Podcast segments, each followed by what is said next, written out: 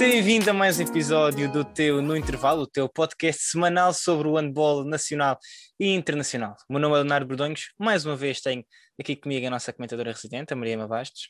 Olá Emma, como é que estás a lidar com este calor? Olá, Léo, olá a todos que nos estão a ver ou a ouvir. Não tem sido fácil lidar com este calor. Sabemos que temos um mercado ao rubro, muitas hum, novidades e trabalho para fazer, e com este calor fica um bocadinho complicado, mas acho que a nossa paixão acaba por prevalecer isso tudo. E aqui estamos nós mais uma vez a gravar um episódio, posso dizer, um especial dedicado à nossa Sim. seleção.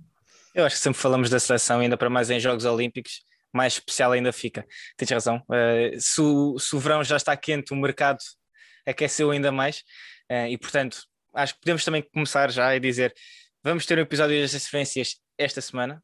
Portanto, uhum. preparem-se. Vamos falar de todas essas transferências que toda a gente quer ouvir falar e que têm dado tanto que falar nomeadamente a situação de Pedro Valdez, a mudança do Sporting para o Porto uh, e todas as outras transferências que depois, entretanto, também já temos uh, visto. O Sporting que apresentou quatro reforços em dois dias, o Porto que também já tem algumas caras novas, Pedro Cruz, para além de Valdez, o Benfica é que anda assim um bocadinho calado, mas vamos então analisar essas principais uh, transferências, não só nos grandes, ditos grandes, Sporting e Porto, mas também naquilo que se tem passado no resto do campeonato e também na primeira divisão feminina, porque também já temos aqui algumas transferências interessantes nos clubes uh, que estiveram no topo da tabela, portanto vamos abordar tudo isso agora na semana que vem. Este episódio é totalmente dedicado aos Jogos Olímpicos, uh, não só aos Jogos Olímpicos, mas à nossa seleção, aos nossos heróis do mar, que partiram, Emma, hoje, uh, neste sábado, para Tóquio. Um, uma viagem que uh, não, não foi fácil, uma viagem atribulada.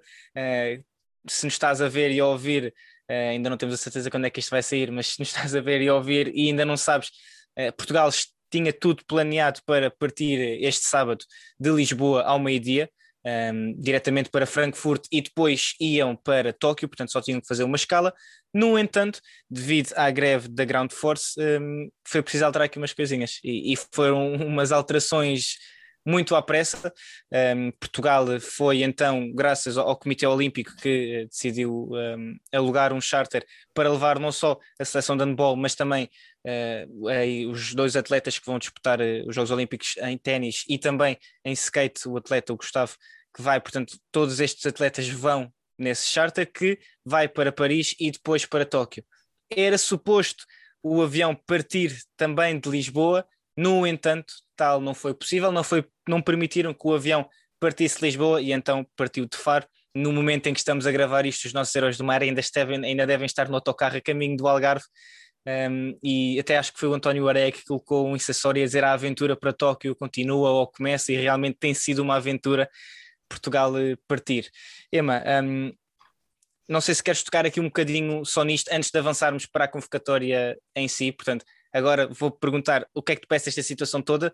Uh, vimos uh, o professor Paulo Jorge Pereira bastante crítico hoje de manhã uh, nas suas declarações relativamente a esta situação toda. Ele próprio disse que apoia sempre que as pessoas lutem pelos seus direitos, mas que sentia que no fundo os direitos dos outros e essa luta estavam a acabar por afetar os seus próprios direitos. Uh, e que, portanto, é uma situação complicada, ainda para mais com jet lag. Estamos a falar de 8 ou 9 horas de diferença de Portugal para o Japão. A equipa, ao longo desta última semana, tem trabalhado muito para agilizar ao máximo esse, esse processo de jet lag. Portanto, os, jogadores estavam a ir para a cama muito cedo e a acordar muito cedo, estavam a fazer os horários diferentes para que não sentissem tanto essa diferença. E ele próprio disse que a equipa, neste momento, estavam todos um bocadinho perdidos, não sabiam muito bem aquilo que fazer uh, e que, portanto, vão ter que lidar com esta situação, mas a verdade é que uh, ele, palavras dele, uh, daqui a três dias vai haver um jogo e os jogadores vão chegar todos rebentados. Foi, foi aquilo que ele disse. portanto, aquilo que eu te pergunto é, não, não é o handball puro e duro e a convocatória, nós já vamos falar disso, mas tem sido uma aventura autêntica estas horas, estas primeiras horas de dia 17 nesta caminhada para Tóquio.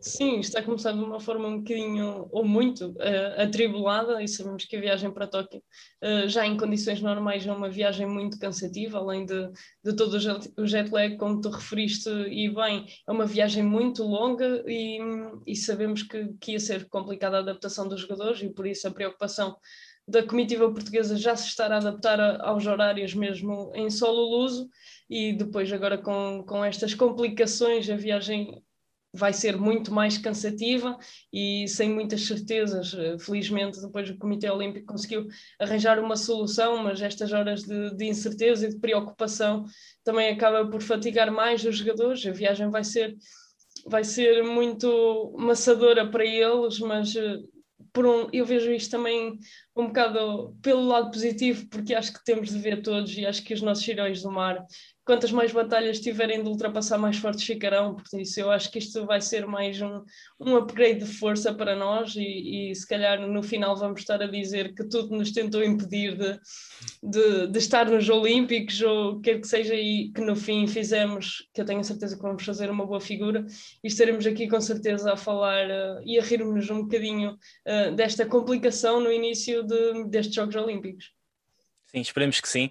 A verdade é que Portugal já está então a caminho de Faro, vai partir de Faro para Paris e depois para Tóquio. Esperemos que a viagem corra bem, apesar de todos sabermos que vai ser uma viagem extremamente cansativa. No entanto, uh, e passando agora para a convocatória, Portugal, ao contrário daquilo que foi muito falado nestas semanas até sair a convocatória, leva 17 jogadores. Nós tivemos a oportunidade, Emma, não foi de estar na, na conferência de imprensa ontem que a Federação organizou para anunciar os convocados, e, por exemplo, podemos falar com o professor Paulo Jorge Pereira e com o Rui Silva, o capitão nacional da, da Seleção Nacional, e, e, o Paulo Jorge Pereira explicou então o que se passou e porquê estes 17. Nós tivemos vários comentários nas redes sociais a perguntar, mas não iam 15, só iam 15, o que é que se passa? E portanto aquilo que o professor Paulo Jorge explicou à comunicação social foi que alteraram um bocadinho as regras nos Jogos Olímpicos. Isto foi algo que as várias seleções uh, tinham-se vindo a queixar, que não fazia sentido nenhum num, num, torneio tão curto, mas com tantos jogos, só poderem levar 14 ou 15 jogadores, e portanto aquilo que permitiram foi Portugal leva um grupo de 15 atletas, mais dois reservas quase, que não vão estar com a equipa necessariamente. Ou seja, portanto, aquilo que se passa vai ser Portugal vai levar 17 15 uh, eh, que são ser a convocatória e dois jogadores que são os reservas, entre aspas. Esses dois jogadores são o guarda-redes do Sporting, o Manuel Gaspar, e o ponta-esquerda do Porto, o Lionel Fernandes, que vão com a seleção, vão chegar a Tóquio, mas depois não vão estar dentro da aldeia olímpica, uh, portanto vão ter que estar separados da equipa e não vão poder um, ehm, seguir com a equipa no que diz respeito a, às viagens, portanto vão ter que andar sempre separados, no entanto depois vão poder treinar uh, com os restantes jogadores. Ou seja, no fundo, vão fazer parte da convocatória, mas têm que estar afastados. Uh, se isso tem a ver com questões logísticas, o professor Paulo Jorge Pérez não, não nos soube explicar, ele próprio não sabe e nós também não o sabemos. Estamos aqui a, a ser honestos o mais honestos possível, porque acho que isto são coisas de organização que não vêm propriamente para fora, mas a verdade é que Portugal vai então partir com 17 jogadores. Emma, um, 17 jogadores, vou passar agora a dizer. Uh, há aqui algumas coisas que nós fomos falando ao longo das semanas sobre como é que seria então a convocatória. Na altura fazíamos para 14 ou 15. Os 17 acabam por dar mais alguma margem de manobra, mas Portugal vai levar Humberto Gomes, Gustavo Capdeville e Manel Gaspar na baliza, Diogo Branquinho e o Lionel Fernandes.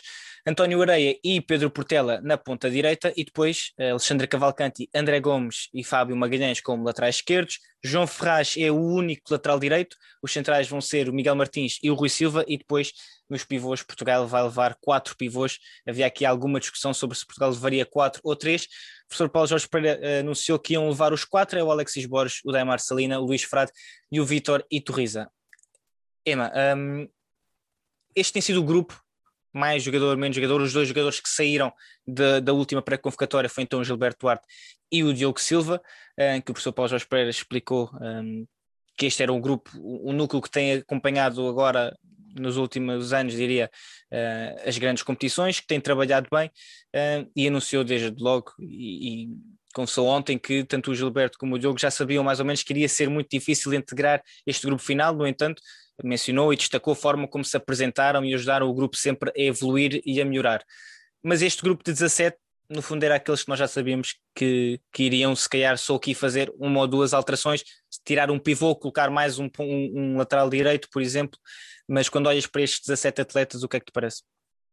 Eu acho que o facto dos quatro pivôs, pegando já por aí, acho que a maior parte dos portugueses estavam de acordo e nós já tínhamos comentado isso, tínhamos quase a certeza, porque sabemos que, que os nossos pivôs são, são também os nossos pilares defensivos e por isso são peças muito importantes, mas também é sabido que, que o Luís Frado teve uma, uma um pequeno susto, uma pequena lesão durante o estágio e por isso esteve incerto. Felizmente reagiu bem e está bem.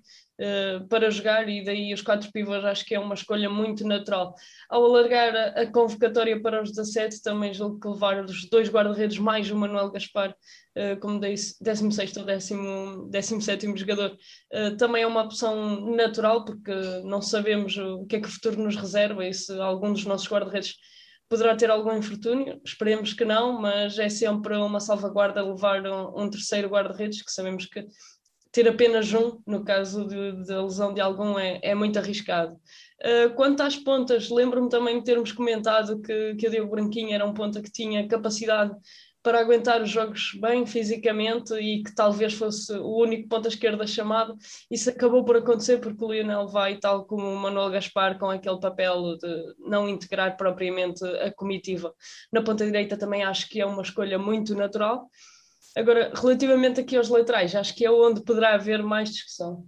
Um, a, a, ausência de, de Belon Moreira é natural devido, devido à lesão enquanto que Gilberto Duarte acho que é uma ausência que causou aqui algum, algumas questões, mas que o professor Paulo Jorge Pereira acabou por explicar que desde o início que desde praticamente o início do estágio que Gilberto Duarte e Diogo Silva sabiam que não dificilmente, tal como tu disseste, iriam fazer parte deste estágio, uh, mas é certo que, que o Gilberto tem sido uma peça importante defensivamente, uh, mas também vimos nestes jogos de preparação que, que ele não foi opção como foi, por exemplo, no Mundial ou nos jogos de qualificação, e por isso é ficar de fora, apesar de, na minha opinião, ser uma peça importante, mas também percebo o selecionador, porque acho que é a posição que nós temos mais qualidade e mais quantidade, e a dar a oportunidade ao André Gomes, claramente, que, que a merece, o Alexandre Cavalcanti também, apesar de muito jovem, tem-se mostrado muito bem, e o Fábio Magalhães também a merecer, sem dúvida, esta distinção, e sabemos que João Ferraz é apenas um lateral direito e tanto o André Gomes como o Fábio Magalhães ou o próprio Miguel Martins poderão fazer a mão na, na lateral direita. A chamada de João Ferraz acho que é natural, depois do bom europeu que fez e dada a ausência de, de Belón Moreira por lesão. Quanto aos centrais, acho que não haverá muito a dizer. Felizmente tivemos o André José no início do estágio a integrar o estágio e a fazer um bom trabalho, pelo que, que percebemos e agora Rui Silva e Miguel Martins acho que são os donos e senhores da, da nossa posição para, para já e por isso acho que, que é uma convocatória natural dado aquilo que acabei de explicar. Sim, eh, em relação à convocatória, esperemos que tenham gostado daquela brincadeira que nós fizemos relativamente aos, aos cromos da seleção. Eh, eu pessoalmente achei que ficou espetacular e cá em casa também toda a gente adorou. Esperemos que vocês também o tenham gostado, um bocadinho diferente, de uma forma diferente também da nossa parte, anunciarmos a convocatória. E eu, relativamente à questão do, do Gilberto, eu acho que vai muito de acordo com, com aquilo que tu disseste. Olhando para a primeira linha portuguesa, um, conseguimos contar aqui três, quatro jogadores que podem que conseguem também fazer o, o papel de lateral direito caso o João se lesione. Um, e olhando para o, o Fábio Magalhães, sabemos que muito dificilmente a menos que houvesse lesão, não iria sair desta convocatória, porque sabemos que todo o papel que ele tem no 7 para 6 é fundamental. E tirar, tirarias Alexandre Cavalcante ou André Gomes para colocar o Gilberto, sabendo que, e é aquilo que nós temos visto já no Mundial, assim o foi, o Gilberto tem tido tarefas mais defensivas, tem tido pouco, e, pouco impacto ofensivamente, ou pelo menos não tem sido utilizado nessas tarefas ofensivas. Uh, e eu acho que daí, e aqui que estamos a falar da nossa opinião, vale o que vale, uh, mas eu acho que o professor Paulo Jorge Pereira, tendo este grupo tão, uh, apesar de tudo, reduzido, que são 17 atletas, nós sabemos que, e eu próprio disse, se fossem 18, se calhar tinha sido diferente, e aí se calhar o Gilberto entrava nesta convocatória. a questão é que, e sabendo que Portugal precisa, quase obrigatoriamente desses quatro pivôs, porque tal como tu disseste, são os pilares da nossa seleção, pelo menos no ponto de vista defensivo, e ainda para mais com esse susto que uh, o, o, Luís Frate teve, que o professor Paulo Jorge Pereira também explicou, foi um, depois de um atacante do Sarmiento que caiu em cima do joelho, ele teve ali esta semana um pouco incerto, mas que pelos testes que fizeram pareceu bem, o próprio Vitor Iturriza também teve ali um problemazinho muscular numa corrida, mas disse que era normal, tendo em conta as cargas físicas que os jogadores um, ehm, sofreram e tiveram que, que aguentar, sabendo que tínhamos que levar esses quatro pivôs, uh, António, uh, Miguel Martins e, e, Rui Silva, eram, nunca iriam sair desta convocatória, é uma explosão. Nas pontas também sabíamos que era difícil baixar este número de quatro, só se colocássemos o, o Diogo Branquinho, mas em caso de lesão aí depois teríamos que estar a fazer adaptações. E portanto, não sei se tu concordas comigo, mas eu acho que era difícil tirar qualquer um destes jogadores para colocar o Gilberto, apesar de todo esse papel fundamental que tem sido defensivo. Ele foi, aliás, um dos melhores defensores durante do Mundial. Uh, não só, não só na equipa portuguesa, do Mundial uh, em geral, com, com roubos de bolas, com, com, com blocos, teve, colocou sempre muita pressão, apesar de por vezes se notar ali alguma falta de ritmo. Eu acho que esta acaba por ser uma convocatória em que é difícil apontar o dedo e dizer como é que este jogador vai e como é que não vai o Gilberto ou como é que não vai o, o Diogo. Não sei se concordas comigo ou não. Concordo, eu acho que, que é ótimo para nós estarmos a ter esta discussão porque é sinal que há qualidade lá dentro e ainda fica qualidade cá fora, e isso quer dizer que o handball português está no bom caminho mas uh, realmente eu acho que aqui o, o, lateral esquerdo que estaria mais na corda bamba, digamos assim, para trocar de papel com, com o Gilberto seria o Alexandre Cavalcanti, mas também acaba por ser injusto eu estar a dizê-lo, porque sabemos que o Alex é um jogador que tem muita qualidade e ele tem-no demonstrado não só no Nantes, mas também na seleção.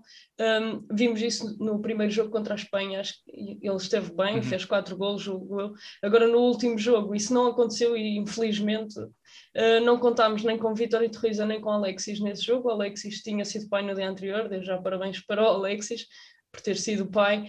Uh, e o Vitória e Torriza estava então a descansar devido a esse problemazito muscular. Um, e aí notou-se muito um, a defesa mais débil e tanto André Gomes como Alexandre Cavalcanti, quando estiveram em campo na sua posição a defender a segundo, uh, cometeram vários erros e o Jorge Maqueda fartou-se de, de, marcar golos ou de, de, jogar com o pivô e mesmo assim uh, tinha muita facilidade e os nossos laterais jovens não estavam a conseguir.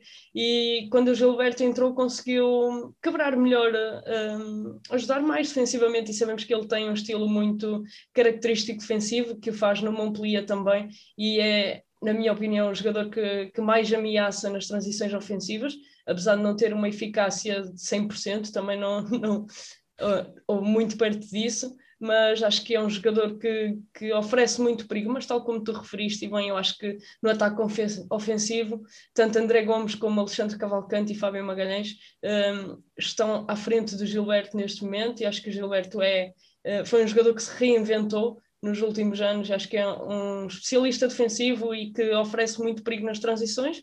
E o professor Paulo Pereira também, de acordo com aquilo que é o modelo de jogo português, acabou por optar por Alex Cavalcante, André Gomes e Fábio Magalhães e deixar o Gilberto fora. E eu acabo por perceber, apesar de que acho que é um jogador que, que é histórico, mas nós também não podemos esquecer aquilo que nós estamos à procura de fazer ainda mais história e temos que levar as peças que achamos que são fundamentais no momento para fazer o melhor resultado.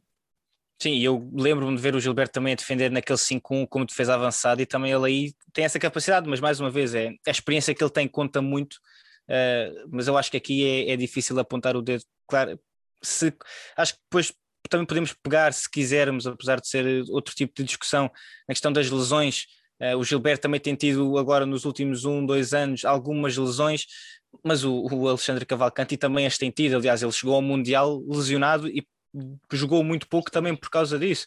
Uh, e, e, portanto, entre os dois, depois a questão das lesões também é, é, é, é tirar uma moeda. Uh, apesar de tudo, acho que se tirássemos o Alexandre e metêssemos o Gilberto, tinha e encaixava na, na perfeição, uh, mas acho que não ter o Gilberto e ter o Alexandre, acho que também é, é difícil é difícil apontar o que quer que seja esta convocatória. Portanto, acho que Portugal vai com, neste momento, o melhor grupo que, no, que, que nós temos apesar daquilo que já temos estado a falar agora nos últimos minutos, mas parece-me ser o grupo mais forte de Portugal, estes 17, 19 jogadores que, que estiveram na pré-convocatória. Emma, olhamos então agora para aquilo que vai ser um, uns Jogos Olímpicos uh, muito interessantes, eu acho que podemos dizer isso. Eh, para além dos constrangimentos da Covid-19, que sabemos que uh, eu acho que é diferente do Mundial. e eu tenho um. Tu sabes que eu sou um eclético, eu adoro tudo o que é desporto, para além de golfe, que, é, que fica assim tenso, não é? E, e, os Jogos Olímpicos têm um, um encanto, uma, assim, uma, epá, acho que é uma competição muito especial, percebes? Mais do que um europeu ou um mundial, apesar de ser handball, acho que tem um encanto completamente diferente. É a maior competição, digam-me do que disserem, para mim eu acho que é a maior competição desportiva do mundo, ponto final. Acho difícil dizerem que não. E portanto, vai ser a primeira vez de Portugal nos Jogos Olímpicos, que vai ser algo que, e o próprio Rui Silva disse isto ontem na convocatória, se calhar a maior parte das pessoas não achava que Portugal ia ser capaz de chegar aos Jogos Olímpicos, mas conseguiu, de toda aquela forma como nós sabemos, com as condicionantes todas que tivemos. E portanto, achas que, e isto foi algo que eu perguntei, o Rui disse que achava que os jogadores, à medida que estavam a ganhar mais ritmo competitivo, mais jogos internacionais, já estavam a ficar mais habituados aos, aos grandes jogos, mas deve haver ali um nervosismo não achas que não? Eu sei que se fosse eu estava ansiosíssimo, não, não tanto nervosismo, mas super ansioso de chegar e de ter a cerimónia de, abertura e, e estares ali na aldeia olímpica, ainda que seja uma aldeia olímpica diferente daquilo que estamos habituados, mas que são os melhores atletas do mundo, ponto final de parágrafo. São os melhores atletas do mundo, eu acho que isso é indiscutível. Sim, eu tenho a certeza que existe, não diria o nervosismo, mas muita ansiedade por chegar a Tóquio, ainda para mais com esta viagem super atribulada, acho que os níveis de ansiedade dispararam. Uh, mas tenho a certeza que os nossos jogadores, apesar de felizmente estarem a ficar habituados a grandes competições, como são o Europeu ou o Mundial, uh, os Jogos Olímpicos, tal como tu disseste, é a competição acho mais especial para qualquer atleta e qualquer atleta sonha um dia estar. E acho que estes heróis do mar, se calhar há cinco anos atrás não sonhavam estar hoje nos Jogos Olímpicos, ou se calhar acho que nem, ele, nem eles vida, nem nós, acho, acho, que nem eles sim, nem nós, para ser honesto. E, e, tenho a certeza que eles estão muito ansiosos, talvez um pouco nervosos, mas acho que isso é muito mais ansiedade uh, por estar em Tóquio, por, por representar Portugal e por viver aquela que é a maior competição de desporto do mundo. É, pá, deve, ser, deve ser qualquer coisa. Eu estou a pensar e acho que deve ser é, bem incrível. Eu acho que deve ser uma coisa. Eu vou dizer uma coisa, não quero saber se tu concordas ou não, mas faz-me passar, imaginando eu sentado aqui, não é? E imaginar como é que deve ser em Tóquio. Mas, ah, não, mas o Covid acaba por, por fraquejar e alterar isto tudo. Porque eu imagino muito aquela vibe de torneio, estás a ver? Em que tens as equipas todas, percebes? E, e a, a conviverem, a, e nós sabemos, e é aquilo que sai sempre de todos os Jogos Olímpicos. Os Jogos Olímpicos são um, um momento em que os, jogadores, os atletas estão focadíssimos uh, naquilo que têm que fazer, porque trabalham quatro anos para conseguir chegar e, e quando se fala de, de, outro tipo de modalidade, este, este, este tempo de espera ainda é mais acentuado, porque há modalidades como a natação, os próprios, o próprio atletismo, em que realmente os Jogos Olímpicos são o pináculo e que são quatro anos completamente focados constantemente, uh, neste caso em Tóquio, mas faz-me pensar que é aquela vibe de torneio de, de jogadores e das modalidades diferentes e, e, e encontrarem-se e conhecerem-se. Não sei se, tens, se também tens essa ideia, mas eu estavas a falar e eu estava a pensar que deve que num, num mundo normal, sem Covid, deve ser algo assim.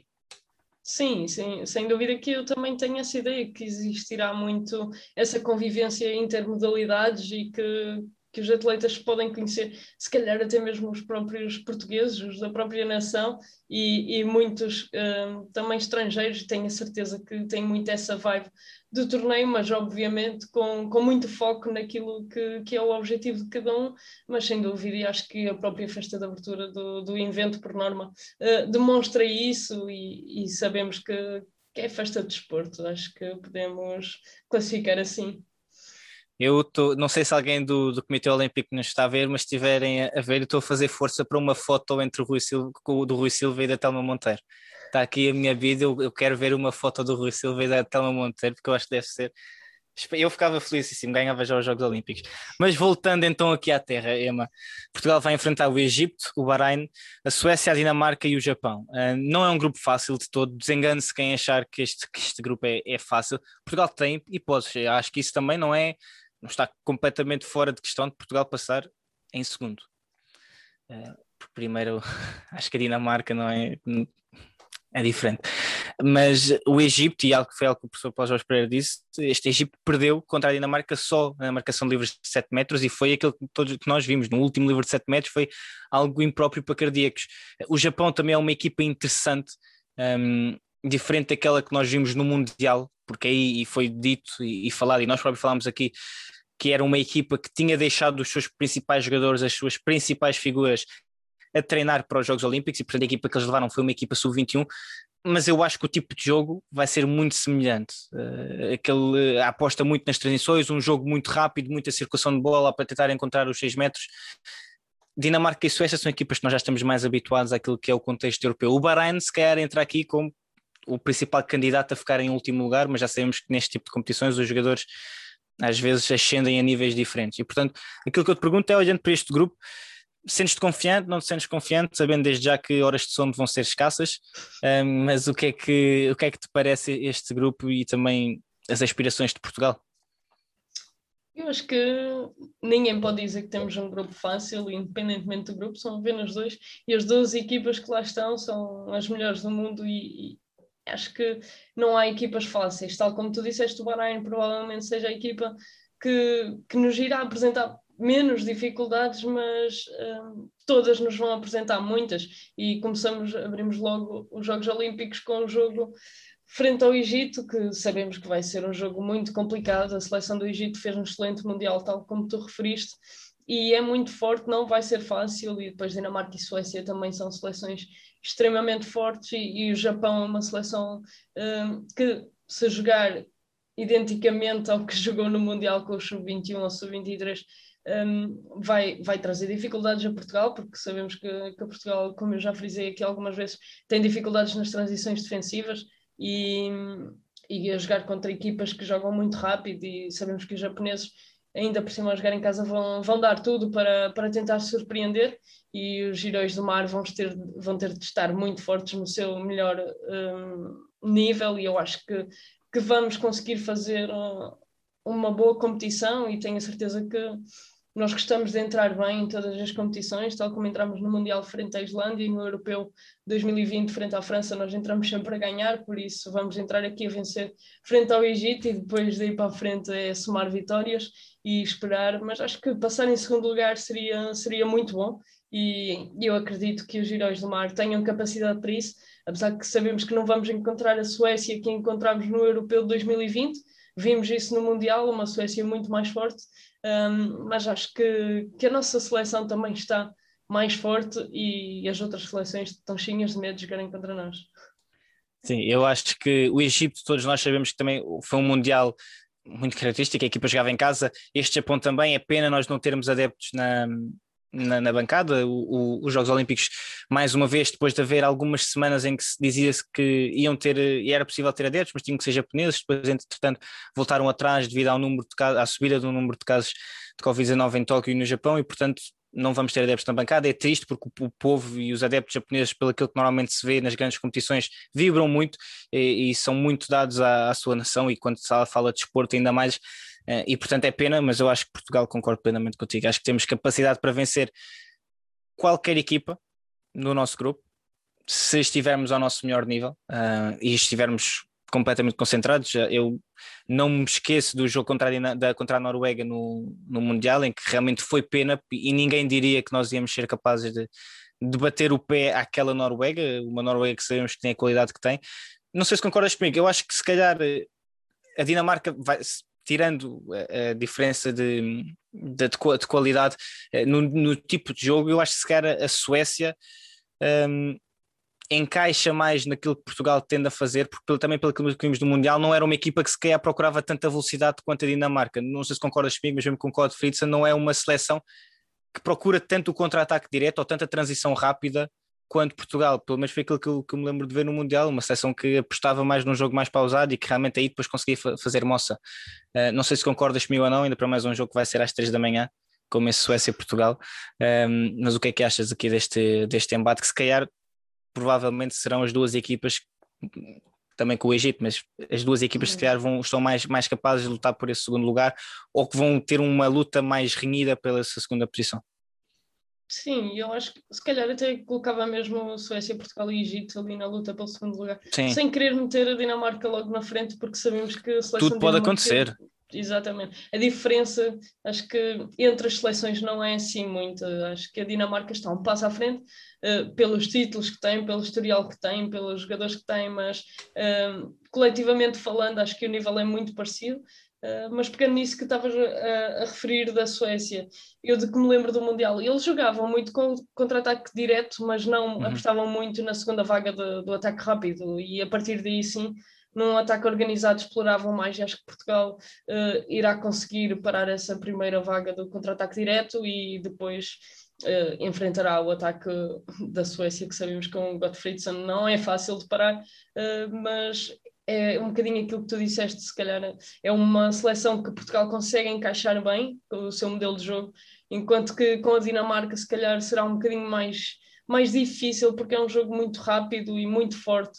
Um, a Dinamarca aposta muito em, nas transições ofensivas, no remate exterior muito forte, é um jogo muito físico e acho que aí sim Portugal poderá ter um bocadinho mais de dificuldades, mas eu acredito que depois da, da esfrega que, que o professor Paulo Pereira deu aos nossos jogadores durante estas três semanas, os nossos heróis do mar estejam na sua melhor forma física para conseguir parar uh, estas seleções e, e fazer o melhor. Sim, veremos então aquilo que vai acontecer nesse, neste grupo de, de, Portugal, Bahrein, Japão, Suécia, Dinamarca e Egito. Esperemos todos que consigamos o primeiro lugar, mas até lá ainda falta muito. Até lá, Portugal ainda vai ter um jogo de treino já em Tóquio, no dia 21, às 4 horas da manhã, um, hora de Portugal. Uh, não são 16 horas, são 4 mesmo, 0400, uh, contra a Argentina. Ema, um, ainda não sabemos, pelo menos eu não sei, não sei se tu sabes, uh, se o jogo vai ter transmissão. Ainda não sei também. Ainda não sabemos se o jogo vai ter transmissão. Sabemos sim que os jogos da fase de grupos vão ter transmissão na RTP2 e, portanto, apesar de serem jogos que, apesar de tudo, nós, nós também queixamos-nos muito, mas os jogos não são assim, uma hora, fora, para ela. Para além do, do encontro contra a Suécia e o encontro contra o Japão, o jogo contra a Suécia vai ser às 3 da manhã, o jogo contra o Japão vai ser à 1 da manhã, os outros jogos são às 11 e meia da manhã, portanto dá para estar a tomar o pequeno almoço e um pequeno almoço mais tardio e estar a ver eh, e estar a ver a nossa seleção. Uh, mas relativamente então só a este último, este último, a última preparação, este último jogo de treino contra a Argentina, um, uma Argentina que desengane-se quem achar que é uma seleção fraca só porque é uma equipa sul-americana e não tem, não estamos tão habituados. Esta Argentina tem jogadores mais que habituados a jogar nas grandes competições europeias, jogar em Ligas dos Campeões. Um, portanto, o que é que achas que Portugal também pode esperar? E não só o que é que achas que pode esperar, mas qual é que achas que vai ser um, a abordagem de Portugal a este jogo? Uh, o professor Paulo Pereira disse que os encontros contra o Brasil e contra a Espanha tinham sido mais na questão física, para Portugal uh, ter os níveis de, dos índices físicos o mais preparados possível, não tanto a questão tática ou técnica, ele próprio disse que no jogo contra o Brasil não viram parte tática nenhuma, foi mesmo só questão física. Este jogo contra a Argentina, também achas que vai ser a parte física para perceber como é que os jogadores já estão relativamente ao jet lag, relativamente a, a fazerem essa alteração para o fuso horário japonês, ou aí achas que já vamos querer começar a ver algo mais semelhante àquilo que vamos ver no jogo de dia 24 contra o Egito, a estreia de Portugal nos Jogos Olímpicos? Eu não sei se vamos ver ainda, mas uh, tenho a certeza que, que será um jogo mais, mais pautado, em que, que o professor irá, irá testar aquilo que, que tem trabalhado ao longo de, de todo o estágio e, e são dias antes de começar a competição e por isso acho que não, não haverá a partir de agora algum tipo de trabalho físico ou de, de preocupação com, com isso, mas sim muito mais a nível tático. Acho que, que é isso que vamos ver e, e já deixa-me dizer que concordo claramente com aquilo que tu disseste, que se desengane quem acha que, que a seleção argentina é uma seleção fraca ou de baixo nível. Um, tem os irmãos Simoné, Diego Simoné foi, foi campeão da Liga dos Campeões, ganhou o MVP da prova na, na Final Four em 2000. É um mágico, é uma, é uma coisa. Ele tem passado algumas dificuldades com lesão. Uh, no último ano e meio, talvez, mas uhum. agora está, está melhor. E, e, nós vimos a seleção da Argentina fazer um bom Mundial e, por exemplo, o pivô da Argentina também vai este ano para o Montpellier, são jogadores que estão, estão habituados às grandes ligas europeias, jogam quase todos na Europa, em Espanha, França, e são jogadores muito experientes e a seleção argentina é, é joga um bocadinho taqui-taqui, aquele jogo muito rápido, um, muito à procura de, das soluções, mas com muita magia, e acho que isso caracteriza os, os argentinos, e claro que vai por algumas dificuldades a Portugal e ainda bem, à semelhança daquilo que eu disse quando uh, falámos dos jogos de treino frente um, ao Brasil e Espanha, ainda bem que são com seleções boas, porque nós também somos e temos de jogar contra os melhores para, para podermos ser cada vez melhores. Sim, a Albi Celeste é uma, é uma seleção. Aliás, eu acho que o, que o Diego Simonetti falhou o torneio pré-olímpico porque também teve um problema qualquer. Eu não sei se não foi no ouvido, não sei porque tenho a ideia de que Sim. ele teve um problema no ouvido, qualquer coisa com o tímpano, rebentou um tímpano exato, e, e, realmente é pena não termos conseguido ver, mesmo assim a seleção argentina conseguiu esse apuramento para os Jogos Olímpicos e é uma seleção que dá sempre imenso gosto de ver.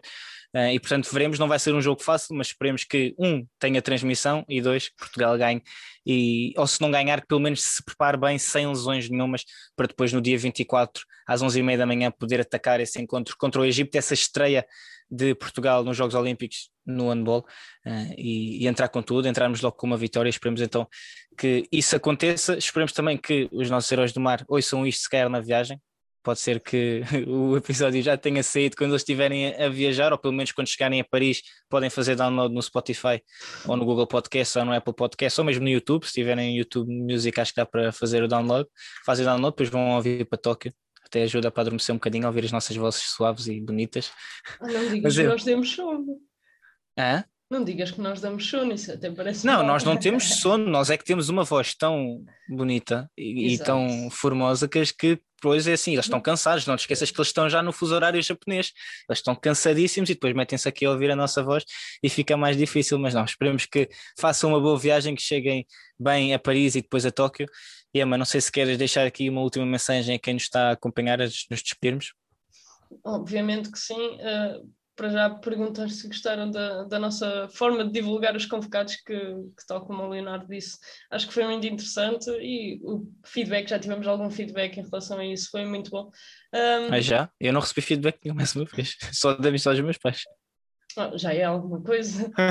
Ou não conta? É pá, conta sim, mas se eles também me dissessem que estava feio, eu chateava-me, portanto não estava a ver. mas sim, Corsa, continua.